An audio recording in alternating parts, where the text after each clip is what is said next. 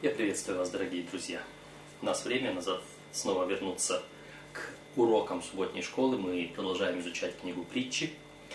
Э, наш урочник составлен э, автором которого знают многие из нас, Жак Дюкан.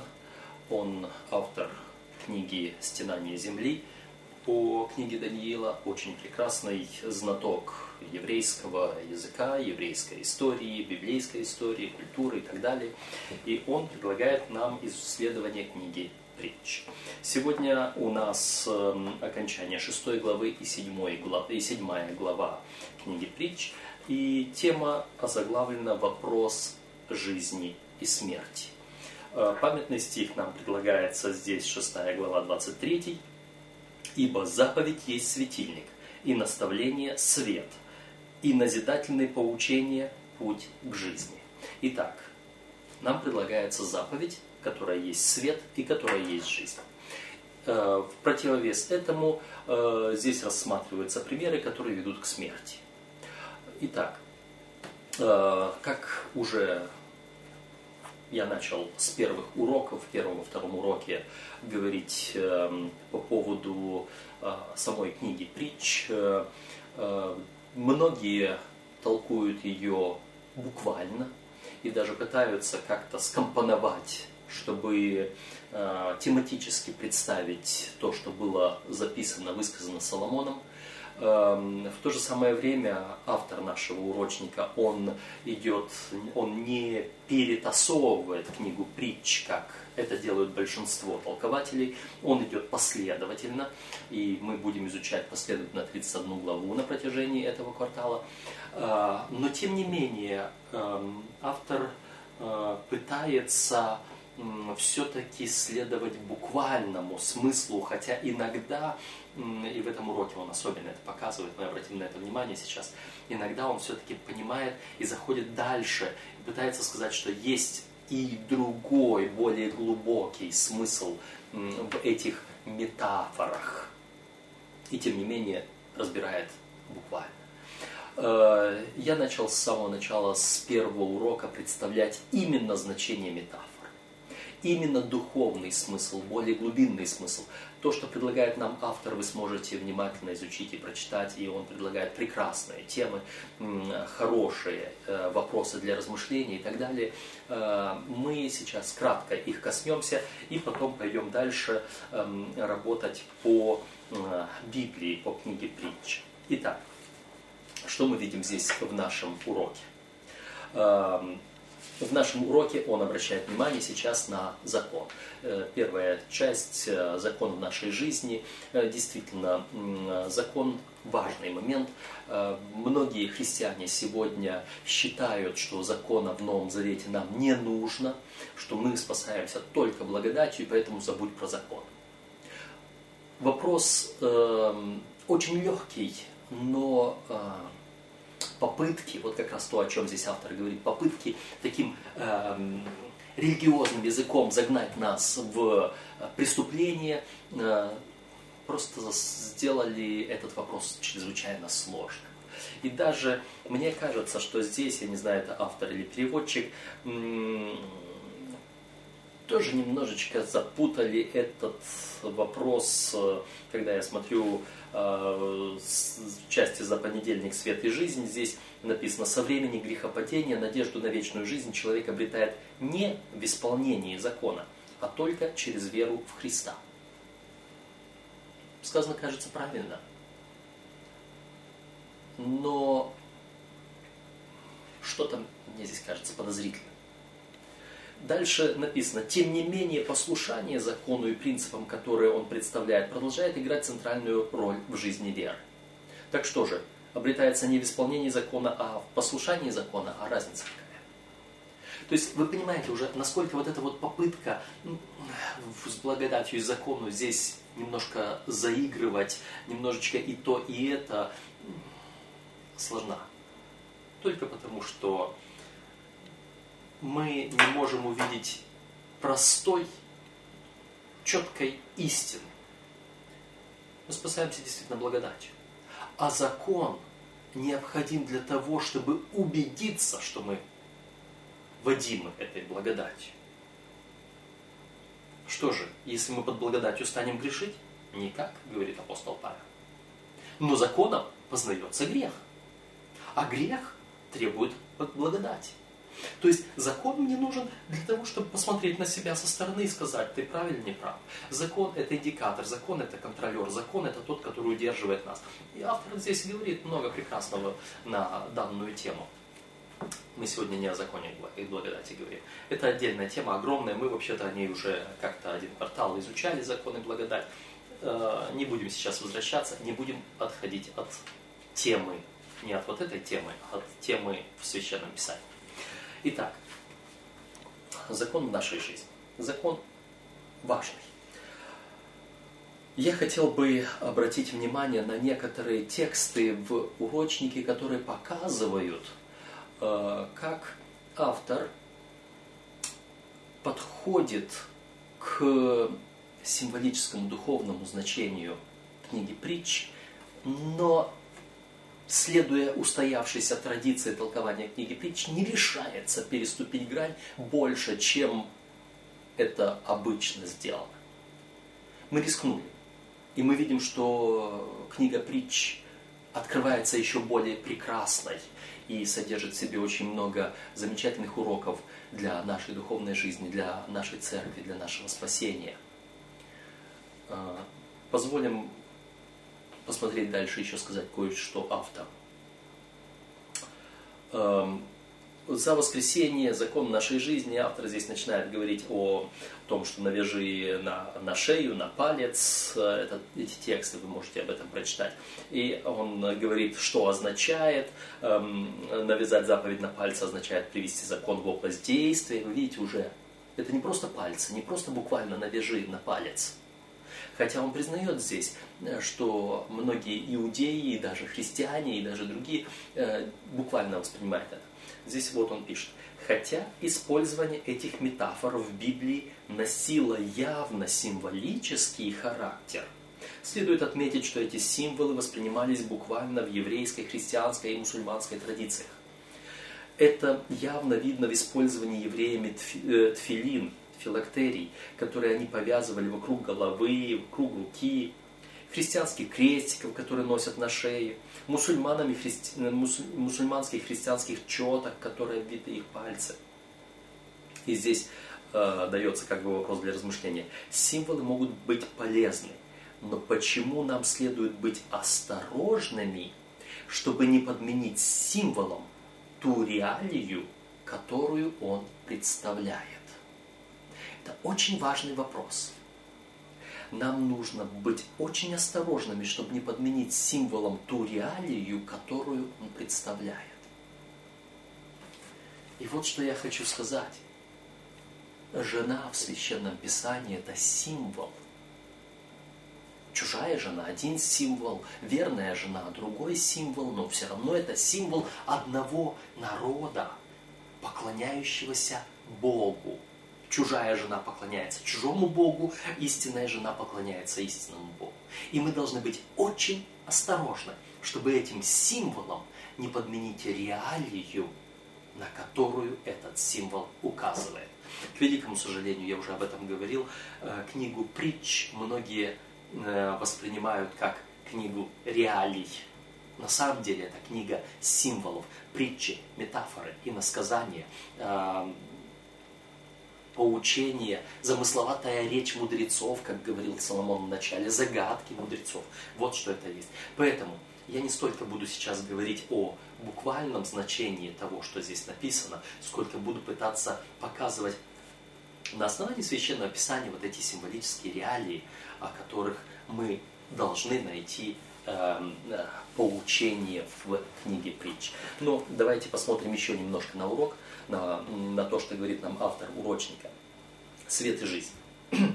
Слово Твое светильник ноге моей, свет стезей моей. А, в Библии Слово Божье, его закон сравнивается со светом. А, в еврейском мышлении существует связь между идеями закона и света. И так далее. Это очень хороший момент. Связь между законом и светом. И здесь мы уже даже видим свет. Это а, символ Закон – это реалия, символ. И уже в этом мы можем увидеть духовность определенно.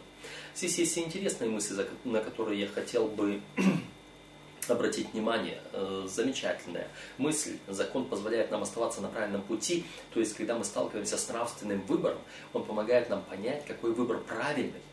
Даже если порой здравомыслие или личная целесообразность будет искушать нас пренебречь законом.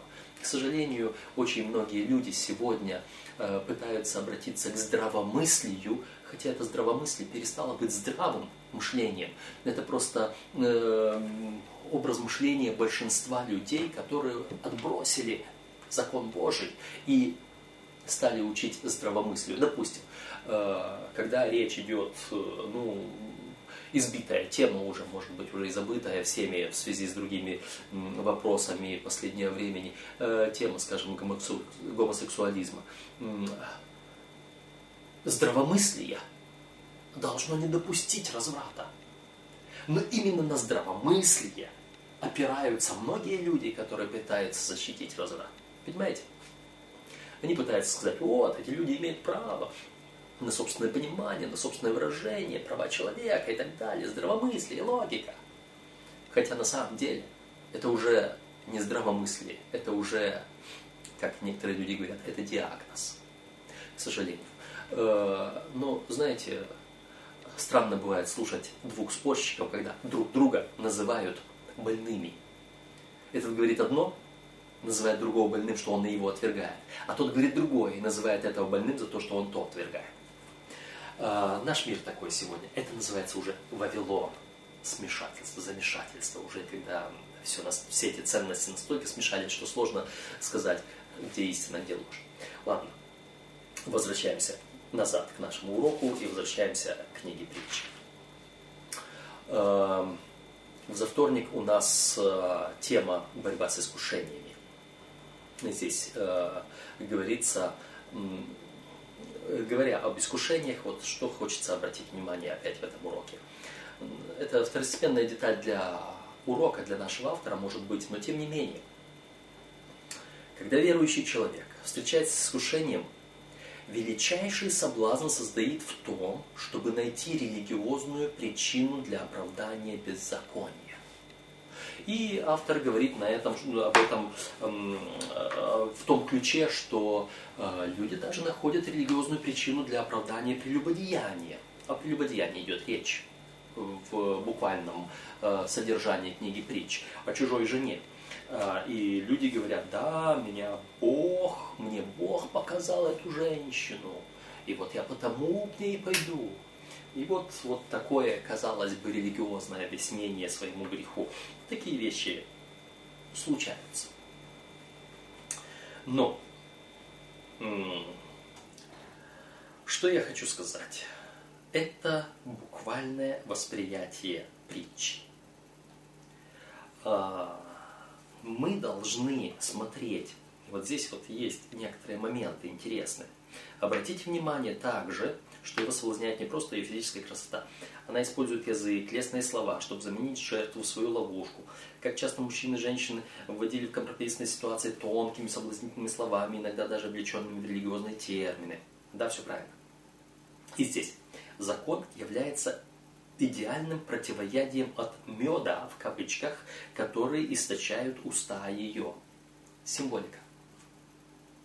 Мед, он не мед. Уста ее не источают мед. Да, это такие красивые, заискивающие, ласковые, но читайте.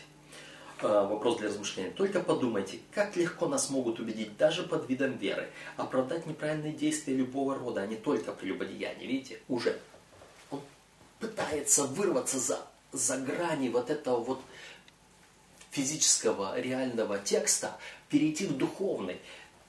Но что-то вот его удерживает еще автора нашего. Как легко нас могут убедить даже под видом веры оправдать неправильные действия любого рода, а не только прелюбодеяния. Почему в таком случае абсолютная приверженность закону Божьему является нашей единственной надежной защитой даже от нашего собственного разума и его уловок? Да, действительно, закон есть закон, закон Божий. Дальше. Следующая часть. Не кради. Вот как автор этого урока э, оговаривает, обрисовывает вот такое какое-то вкрапление иной темы в цепочку другой темы. Здесь э, в шестой главе притч, э, начиная с 20 стихов, идет опять предостережение против чужой жены. Затем 29 э, стих говорит о чужой жене, 30 и 31 говорит о воре, 32 говорит о чужой жене. И пошел дальше о жене. И дальше вся следующая глава тоже о чужой жене.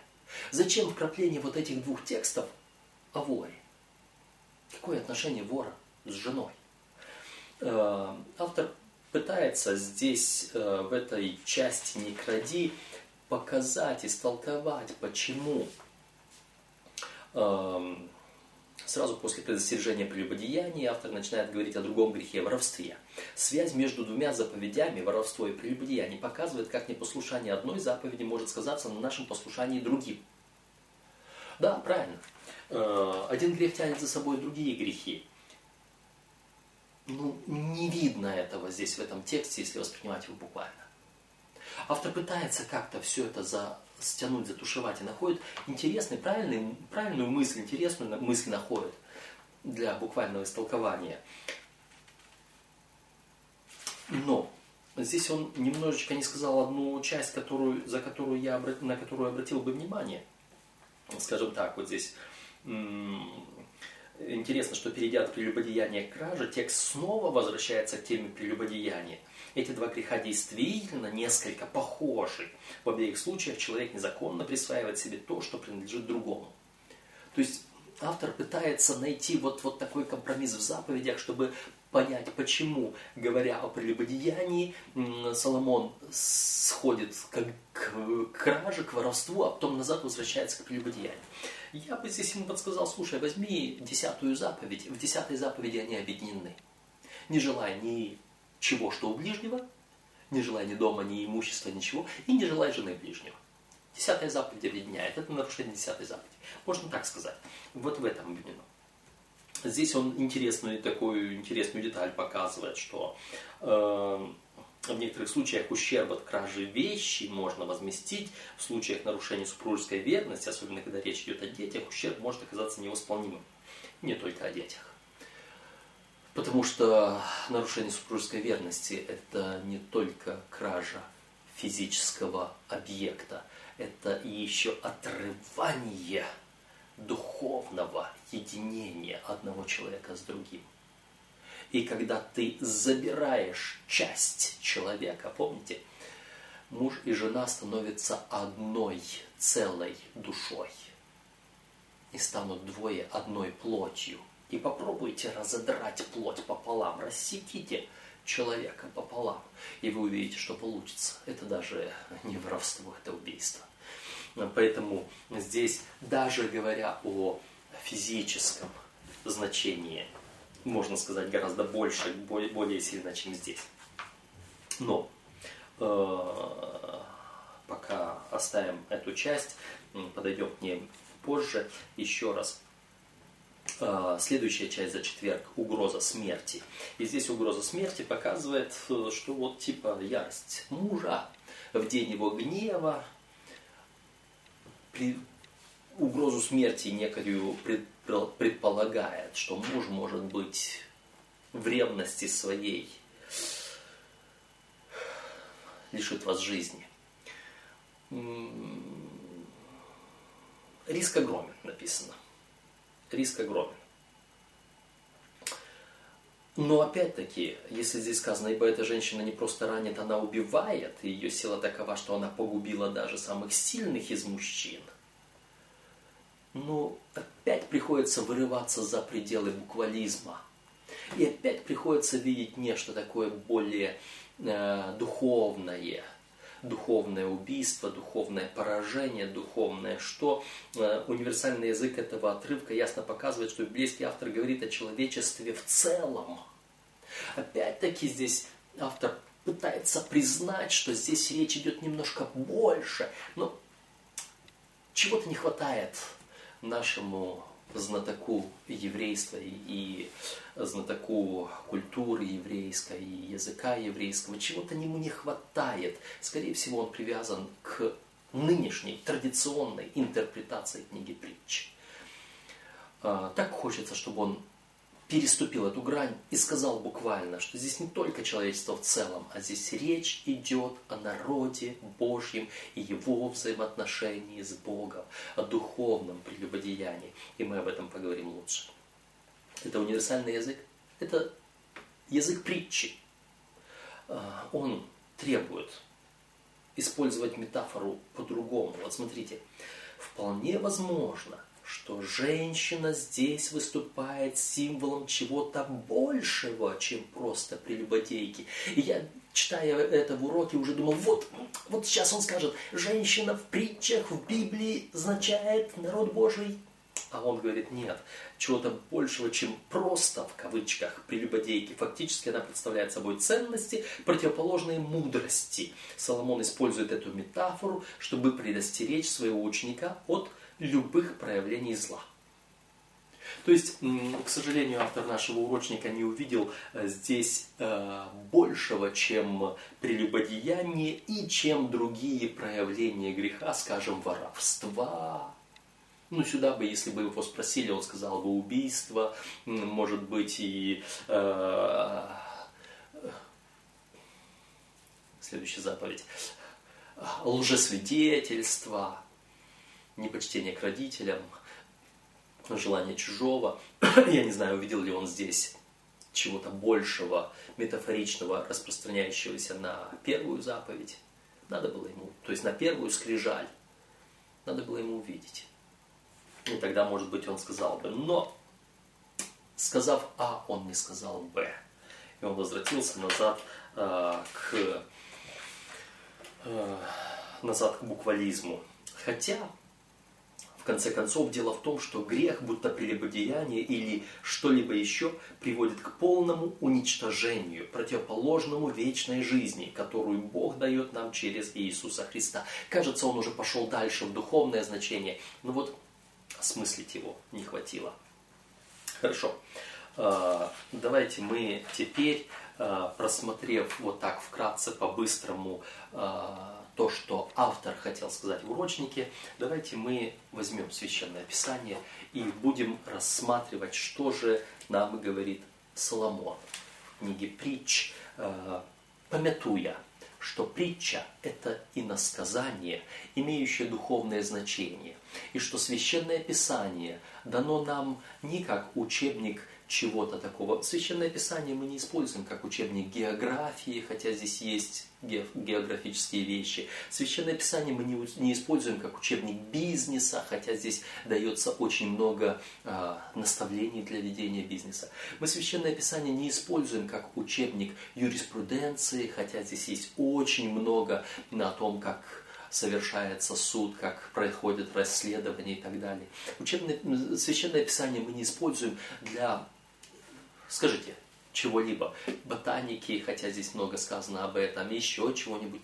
Нет, Священное Писание – это учебник спасения.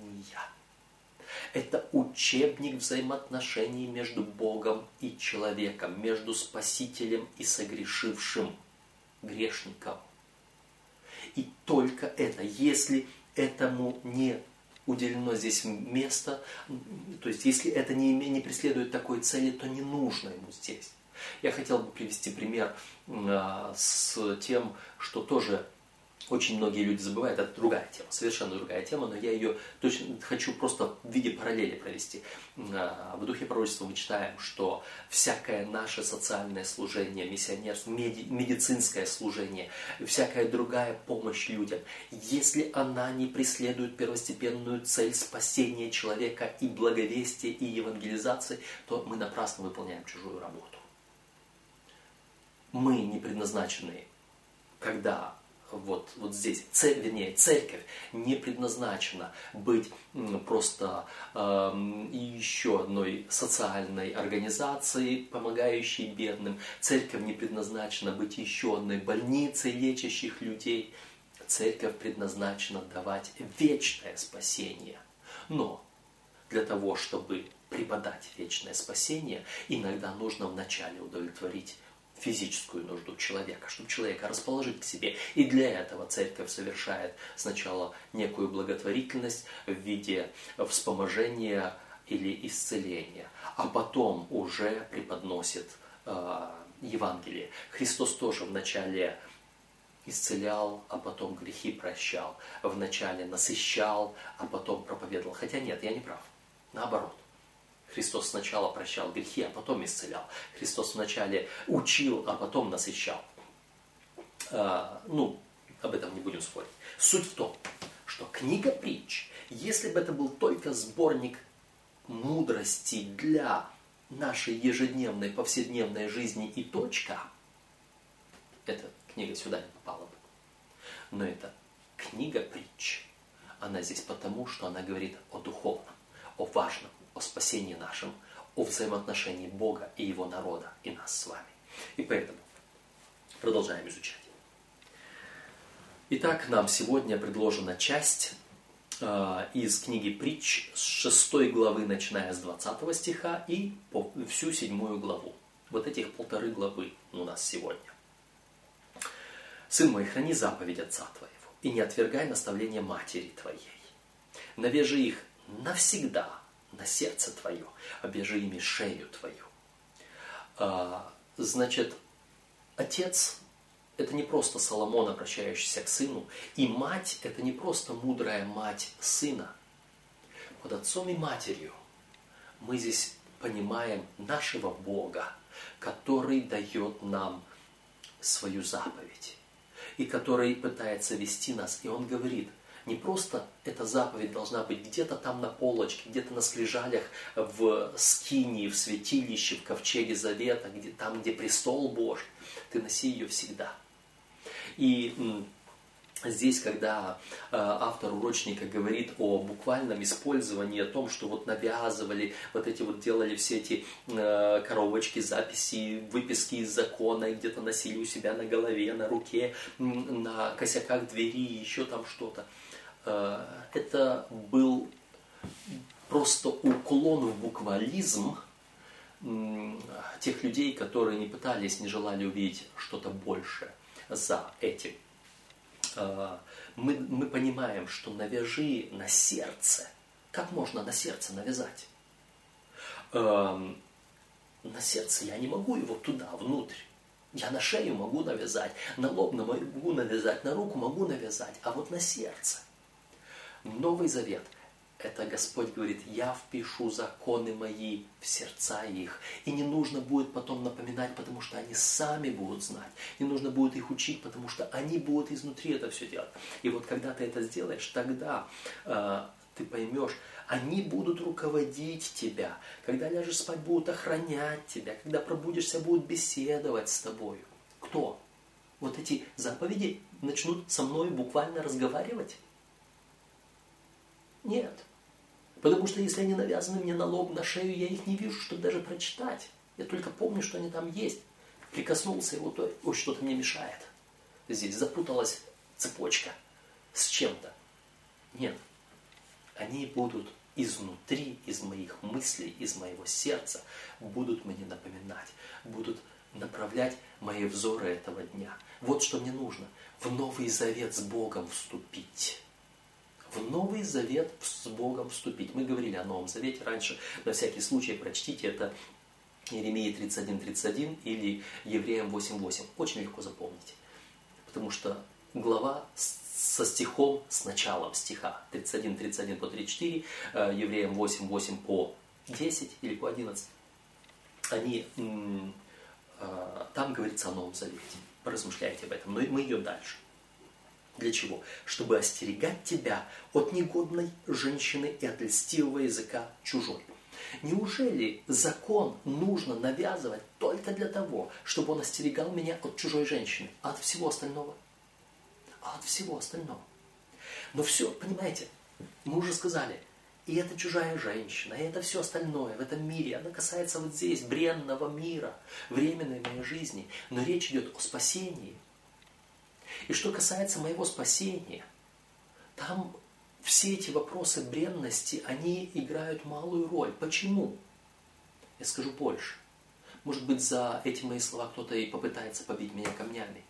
Я скажу больше. Сколько прелюбодеев было прощено? Сколько прелюбодеев было прощено, и они в Царстве Небесном будут? Нет, не сейчас. Давид. Какой прелюбодей и убийца? Он был прощен, так ведь? И Господь показывает, что он все-таки будет в Царстве Небесном, он будет спасен.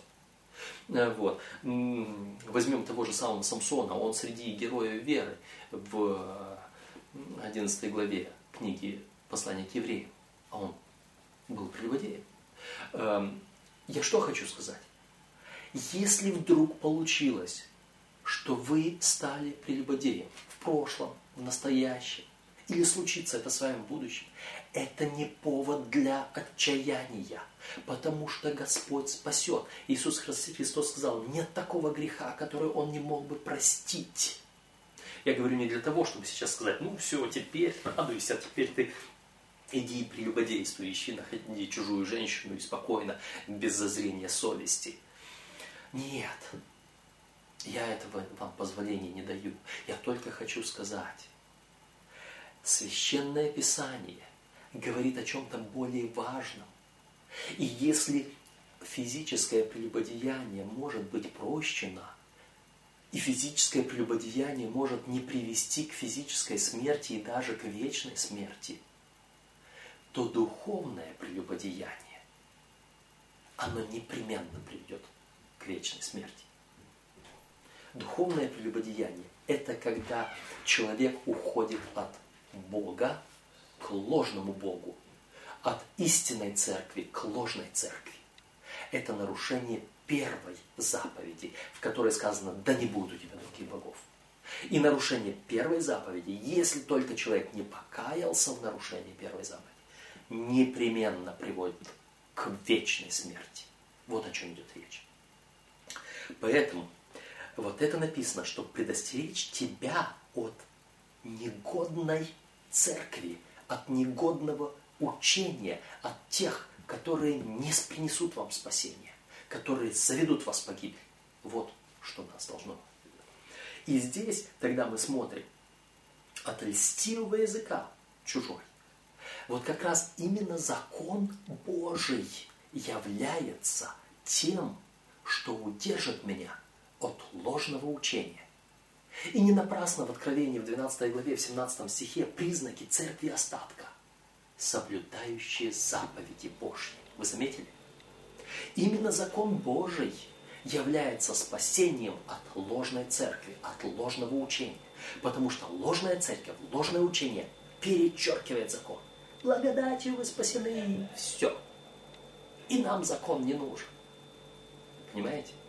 Закон Божий является признаком истинной церкви, церкви остатка. Откровение 12.17.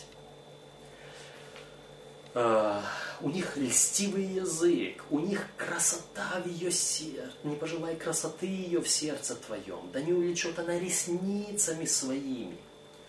Чем увлекает сегодня церковь другая, у которой нет закона? Я вам скажу чем. Загляните в каждую вторую протестантскую церковь. Что в ней увидите? В ней увидите пляски, музыку, красоту, программы, различные вот эти вот вещи. Этой красотой она привлекает, и человек перестает думать. Я провел полтора года. И учебные заведения, и церкви, и люди, вот тех вот, вот тех пляшущих церквей с музыкой. Ой, знаете, какая приятная атмосфера там какие люди добродушные, как там хорошо, не хочется уходить из этого клуба. Ты вовлечен в действие. Нет, это не тот клуб, где люди сидят и смотрят на представление, на концерт на, на этом самом, на, на сцене. Э, многие протестантские церкви пытаются стать такими клубами, когда на сцене идет представление, а все сидят. Нет, в той церкви все вовлечены. Вся церковь, все собрание становится пляшущей сценой. Там нет наблюдателей, там все участники. И от этого весело становится, приятно становится. И знаете, что меня держало там? Послание к римлянам, 12 глава, первые два стиха. «Посвятите тела ваши в жертву живую, благоугодную Богу для разумного служения вашего». Включите разум. Закройте глаза на эту кажущуюся красоту, на эту сладость, на вот этот язык, помазанный медом. И включите свой разум. И посмотрите на заповедь, на закон. Посмотрите на учение. Апостол Павел говорил Тимофею, вникай в себя и в учение, и занимайся сим постоянно. Поступая так, ты и себя спасешь, и слушающих тебя. Вот почему закон удерживает меня от этого ложного учения чужой жены.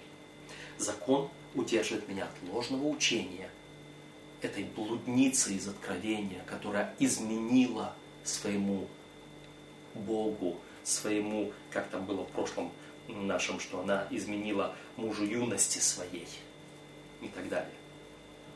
Не пожелай красоты ее, пусть не увлекает она ресницами своими, потому что из-за жены блудной, блудница из откровения, обнищает до куска хлеба. А что такое кусок хлеба? А кусок хлеба это истина. Это «Я есть им хлеб, шедший с небес», говорил Иисус Христос. Обнищают до куска хлеба, не станет этого хлеба. Амос. Слова Амоса звучат так ясно, что он предписал наперед, что он предсказал наперед. Это псалом, который мы пели когда-то что люди горько страдать все будут, как жажда это мимо и народ. Они будут ходить от моря до моря, и стаивать будут, ища Слово Божие, и не смогут найти его. Слово Божье – это хлеб.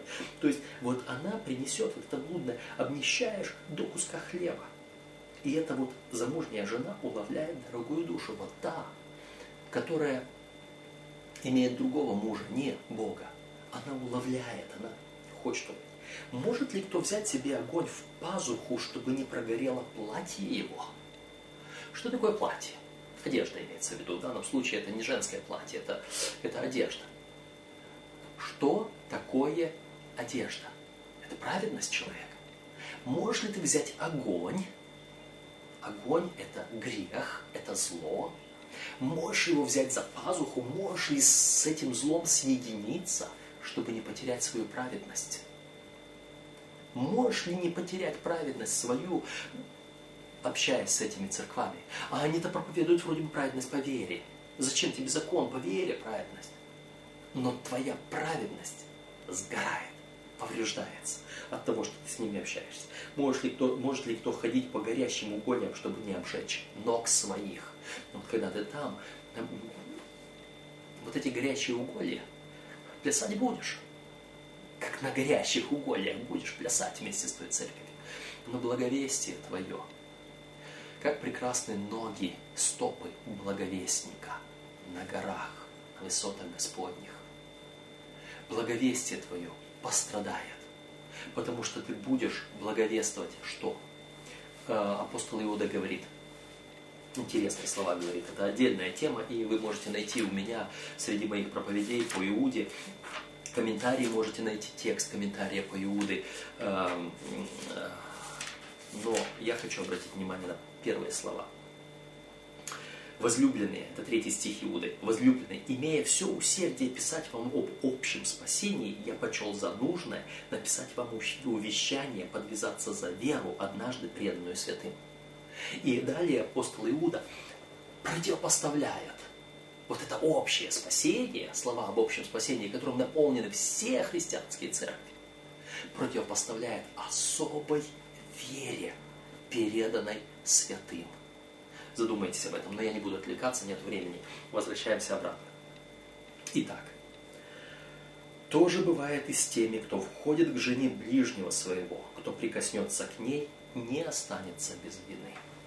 Тот человек, который прикасается к чуждому учению, не останется без вины. Э, маленькое отклонение. Вы знаете, кто те 144 тысячи из Откровения? Они девственники, они не обольстились с женами. Вы видите, почему? Жена. Тот, который прикасается к ней, не останется без вины. Будьте девственниками в истинном учении.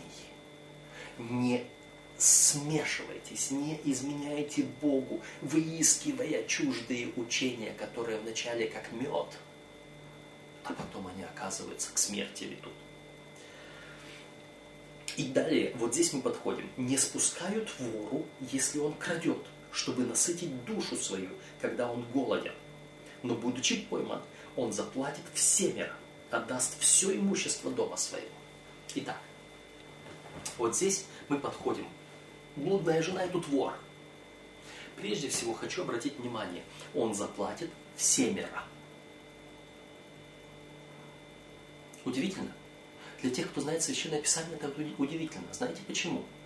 Потому что закон Моисеев и закон Нового Завета, вспомните Закхея, во сколько он должен был заплатить? В четверо. Заплатит в четверо, закон говорит. А здесь сказано в семеро. Почему? Потому что семь это полнота. Он заплатит вполне. И потому еще, что вот это не цитирование заповеди буквальной о воре, который должен заплатить. А это духовное, это иносказание, это символизм. Вот это заплатит всеми сразу показывает, что мы не, не о буквальном воре говорим и не о буквальном возмещении украденного говорим. Буквальное в четверо, духовное в семеро, потому что это полнота. И вот теперь, вот этот вор, если он крадет, чтобы насытить душу свою, когда он голоден. Перед этим шла речь о чем? О хлебе. А что такое хлеб? Это священное писание, так? Что получается? О чем здесь говорится? Вор, он крадет чужое, чтобы насытить душу свою. Другими словами, человек – питающийся чужим ради насыщения своей души. Увидели? Э, духовное значение этого проявляется следующим. Человек, который духовно питает себя ложным учением, и здесь скажите любым, хоть ложным протестантским, хоть ложным ортодоксальным, хоть вообще языческим. Тот, который ищет насытить душу свою духовным, пытается понять Бога из ложного учения хоть языческих религий, восточных религий, различных философий, хоть из различных христианских ложных учений. Когда он будет пойман, когда он будет пойман, мы просмотрим немножко дальше, в следующей главе. Когда это будет? Когда будет суд, то ему не будет спущено то, что он не сможет сказать, вот я, понимаете ли, искал духовно насытить себя, потому что не было духовной пищи вокруг меня, и я нашел только вот это чужое, и я вот этим чужим напитался. А Господь скажет, понимаешь, Римлянам вторая глава, тот, который согрешил без закона, и без закона будет судим за это а кто согрешил по закону, тот по закону судится.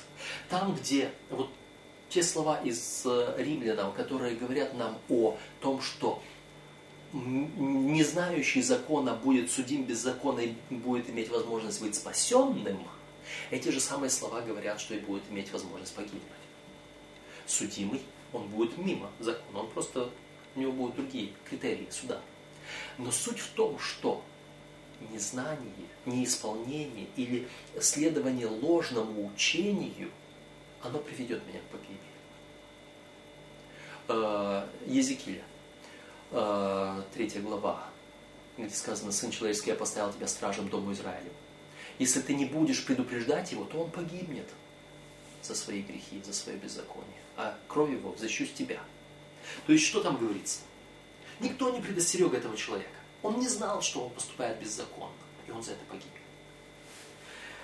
Если вы оказались на крючке у ложного учения, только потому, что вы не смогли найти истинного, не смогли заработать, ну, противоположность крайне, кражи, или не смогли купить. У вас не хватило денег, хотя Библия говорит, купи у меня без золота и серебра. Или постеснялись просить. Яков говорит, не имеете, потому что не просите. Просите и не получаете, потому что просите не на добро. Помните, мы у Якова недавно учили. То есть вот этот вот вор ради пропитания, он не просил, стыдился просить. Он не покупал, хотя ему бесплатно продавали. Он не зарабатывал, хотя благодать даром дается. Он ничего этого не делал, он воровал, он брал чужое. У других, везде, где только можно, по крупицам. Оттуда стянул, оттуда стянул, оттуда стянул, создал себе какое-то свое собственное учение. И предлагает его, говорит, вот это учение насыщает меня. Не -а. Ложным учением сыт не будешь, жив не будешь. Оно поначалу может насытить это ложное учение, чужое учение. Сегодня так многие адвентисты, я говорю, а я обращаюсь к адвентистам, это урок субботней школы церкви адвентистов седьмого дня. Сегодня очень многие адвентисты уклоняются в самые разные учения. Учения против Троицы, позаимствовали у кого-то, украли. Учение о лунных субботах, позаимствовали у кого-то, украли. Учение против святилища, позаимствовали у кого-то, украли. Сотни учений, сейчас не буду их всех перечислять. А, это все у кого-то украденные какие-то идеи. Что, и они думают, что они этим насытятся. Нет, когда они будут пойманы, когда будет доказано, что они все это украли у других, вот эти вот всякие ложные учения, они будут наказаны во всю полноту. Вот о чем идет речь. Что еще можно было здесь сказать? Я тут немножечко сделал отметки. Когда мы смотрим о том, что было воровство какое-то, воровство ради питания. Я еще мог бы немножечко так э, поближе к буквализму. Э, Библия говорит о том, что Бог говорит, вы воруете у меня что? Десятину. Десятиной приношением оправдываете Бога, говорит Господь. Малахия 3 глава, 10 стих. Если кто-то думает оставить себе Божьи деньги, десятиные приношения, которые принадлежат Господу, ради того, чтобы насытить себя, они голодные, говорят, нам не хватает на пропитание. Это не спасет вас. Потому что Бог обещает, что Он даст вам много раз больше, и оставшиеся 90% будут, принесут больше возможностей и благословения, чем все 100%. Э, другое. Что еще ворует? Мы в прошлых уроках говорили о воровстве чести, когда человек сплетничает, помните, да? Разносит худую молву. И еще говорили в прошлом уроке о воровстве спасения, когда человек не говорит о спасении человека, да, это было вот он, человек лукавый, человек нечестивый, лживый там и так дальше, вот, он не проповедует, он не трудится, он не благовествует, и он ворует чужое спасение. Вот это, когда мы говорили глаза гордые, язык лживый, руки, проливающие кровь невинную, сердце, кующие злые замыслы э, и так далее. Вот, вот эти люди, они идут и делают то же самое духовное воровство, духовное убийство, духовное э, прочее. Воруют честь другого человека, когда наговаривают на него, воруют спасение другого человека, когда не благовествуют ему. Итак, вот что такое. Вот что такое мы здесь читаем. И потому поговорим на эту тему. Соломон свободно назад пере, перебрасывает, пере, то есть возвращается. Кто же прелюбодействует с женой, у того нет ума. Тут губит душу свою, кто делает это. То есть, если один, посмотрите разницу, вор это просто у чужой жены захватывает часть учения, но остается у себя. А прелюбодей уходит полностью в это чужое учение и остается там. Вот и вся разница. То есть, говоря реалиями адвентистской церкви, вор – это тот, который ухватил какое-то харизматическое учение и принес его в адвентистскую церковь. А прелюбодей – это который оставил адвентистскую церковь и ушел в другое учение. Разница большая в вопросах спасения небольшая, в вопросах лжеучения небольшая. И тот, и тот лжеучение несет. Э, итак, побои и позор найдет он, и бесчестие его не изгладится, потому что ревность и ярость мужа и не пощадит он в день мщения. Какой день мщения у Господа? Кто муж? Господь. День мщения. Суд. Это не говорится о сегодняшнем и завтрашнем дне. Это не говорится о буквальном. Потому что это все обнаружится в тот последний день. Кто есть кто. И не примет никакого выкупа. И не удовольствуется, сколько бы ты ни умножал даров. Никакими дарами, никакими выкупами от Господа не откупишься. Здесь, на земле, от чужого мужа, по, по заповеди можно было даже иногда веном откупиться. Дарами различными откупались. От Бога не откупишься. Не купишь спасение, если ты отрицал заповедь Божью. Седьмая глава, мы пройдем ее побыстрее, потому что здесь уже мы основной принцип э, духовности увидели. Сын мой, храни слова мои и заповеди мои сокрою себя. То же самое. Храни заповеди мои и живи, и учение мое, как зрачок глаз твоих. Учение Божье, относись к нему так же тщательно, как к своему глазу. Не позволяй соринке туда попадать. Не попадай соринке попадать сюда, в это учение.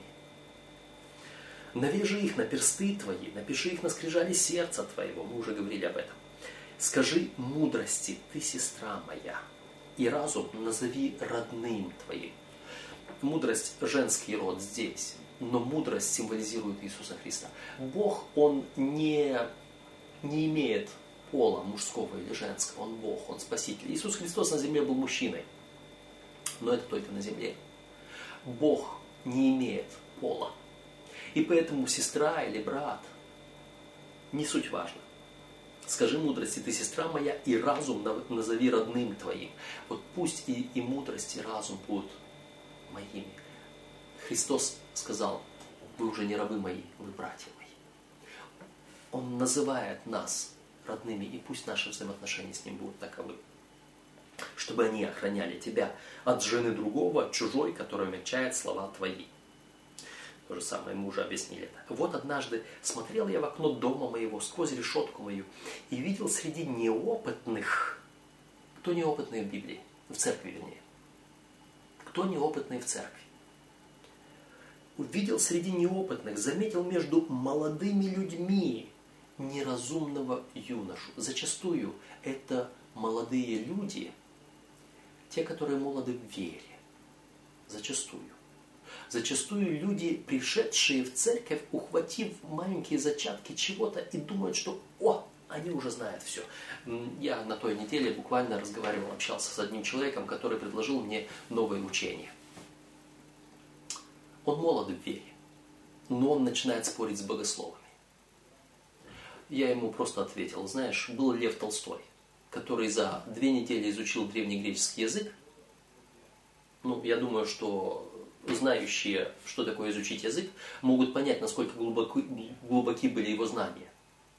И он начал, он после этого рискнул сделать свой собственный перевод Евангелия и начал спорить с богословами, обсуждая, доказывая, что те богословы не правы, что он знает лучше их. Не стану обсуждать это дело, как он создал, как Лев Толстой создал свою религию, чему он учил. Я просто хочу пояснить, кто такие неопытные молодые. И вот он неразумный был. Он переходил площадь близ угла ее и шедшего по дороге к дому ее. Его так тянуло, так тянуло к этим ложным учениям. Его так тянуло читать книжечки других церквей и искать в них кое-что, какой-то хороший смысл в сумерки, в вечер дня, в ночной темноте и во мраке. Что значит сумерки и вечер? Мы уже говорили в начале, закон равен свет. А он в сумерках. Значит, он отверг закон.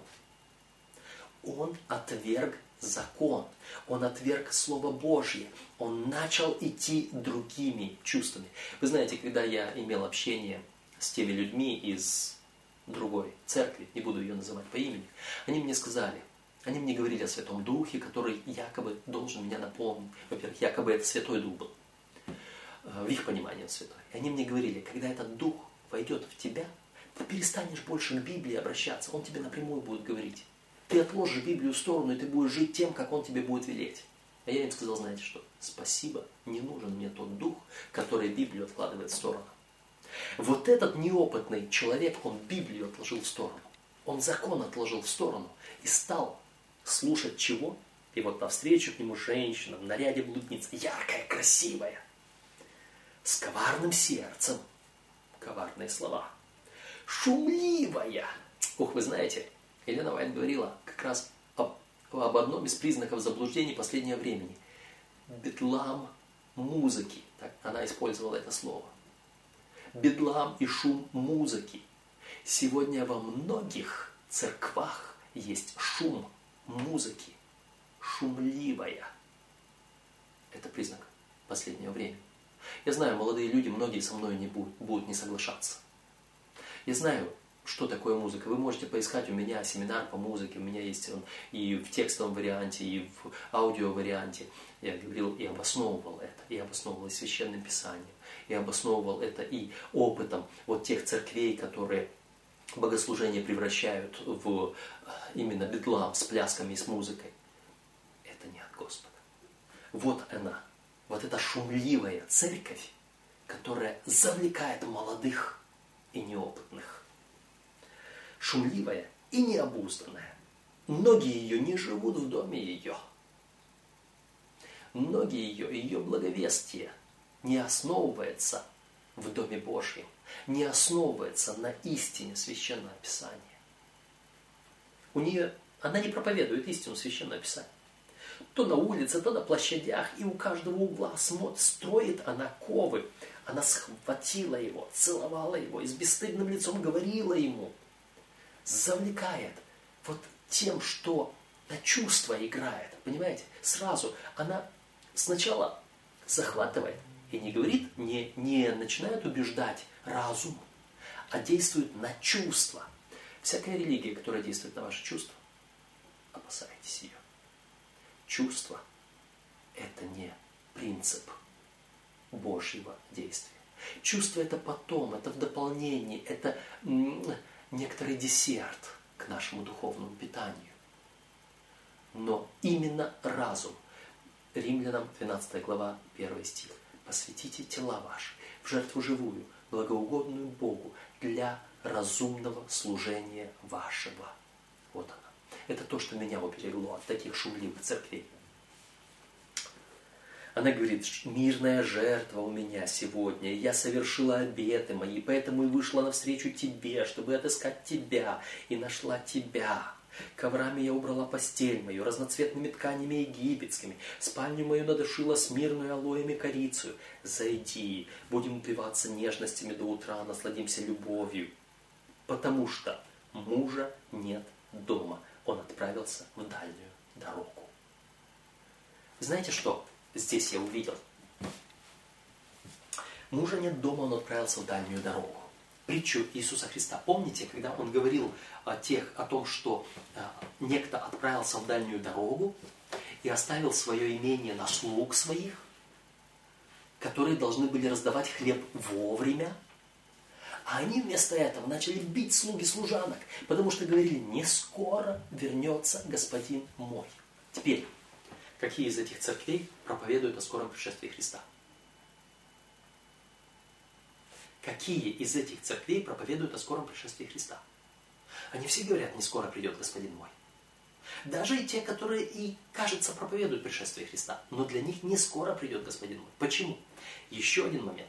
Вот эти шумливые церкви, я в свое время, и в частности, если вы хотите более детально, найдите мои работы по э, музыке и пляске в христианской церкви. Там четко все обосновано и связано. Эти церкви не проповедуют время суда. Они перескакивают через время суда и говорят уже о праздновании вечности.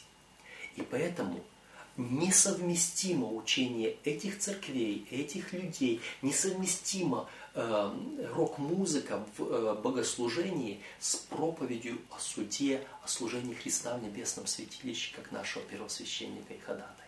У них в основном все эти песни, слова «Воцарился царь царей Господь господствующих», Но царь царей Господь господствующих, он будет в конце тысячелетия, а сегодня суд. И вот она, они вот этими вот, день суда, он был обозначен смирением. И в судные дни в Израиле никогда не было плясок. Был трубный звук, но не было вот этих шумных плясок. А здесь вот она шум, вот она радость, вот она вот это веселье, вот эти чувства, которые притупляют и отключают сознание. Здесь говорится о тех церквах, которые не проповедуют весть о суде, весть о скором пришествии Иисуса Христа по порядку, как она должна быть. Не скоро придет муж, его нет дома.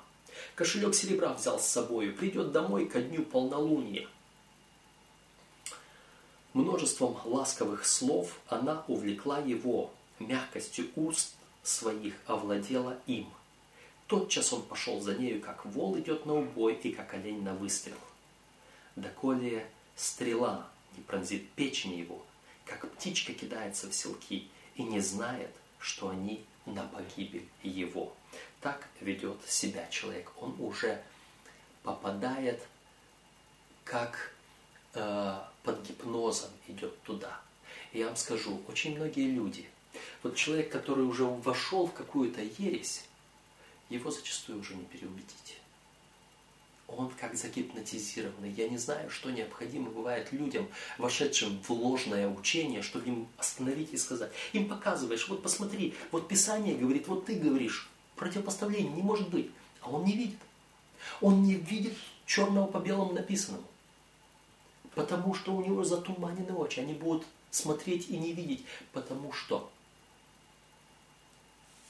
его глаза закрыты. Враг века сего омрачил их зрение. И потому они видят и не, не смотрят и не видят, слушают и не слышат.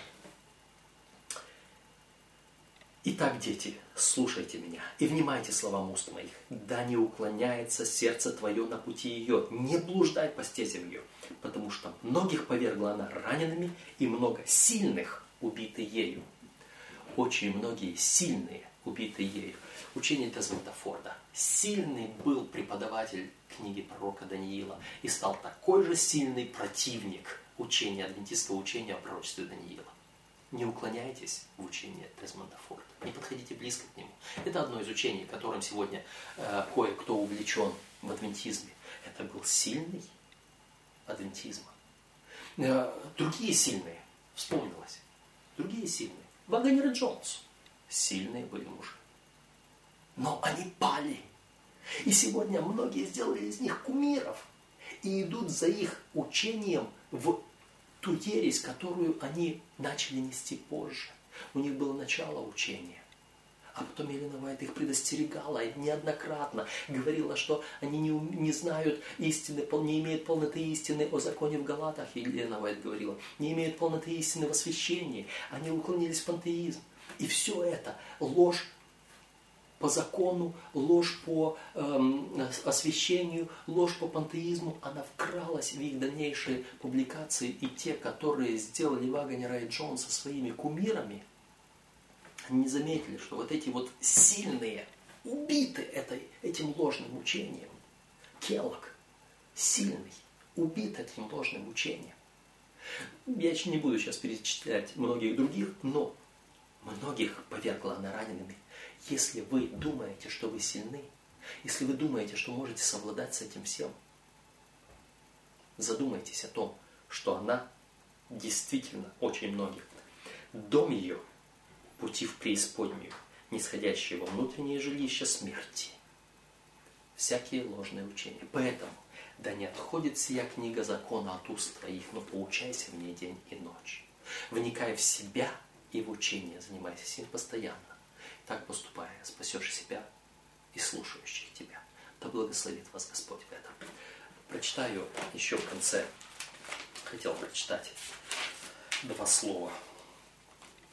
Лучше уж изберите для себя нищету, поношение, раз, разделение с друзьями или любые страдания, но только не оскверняйте душу грехом.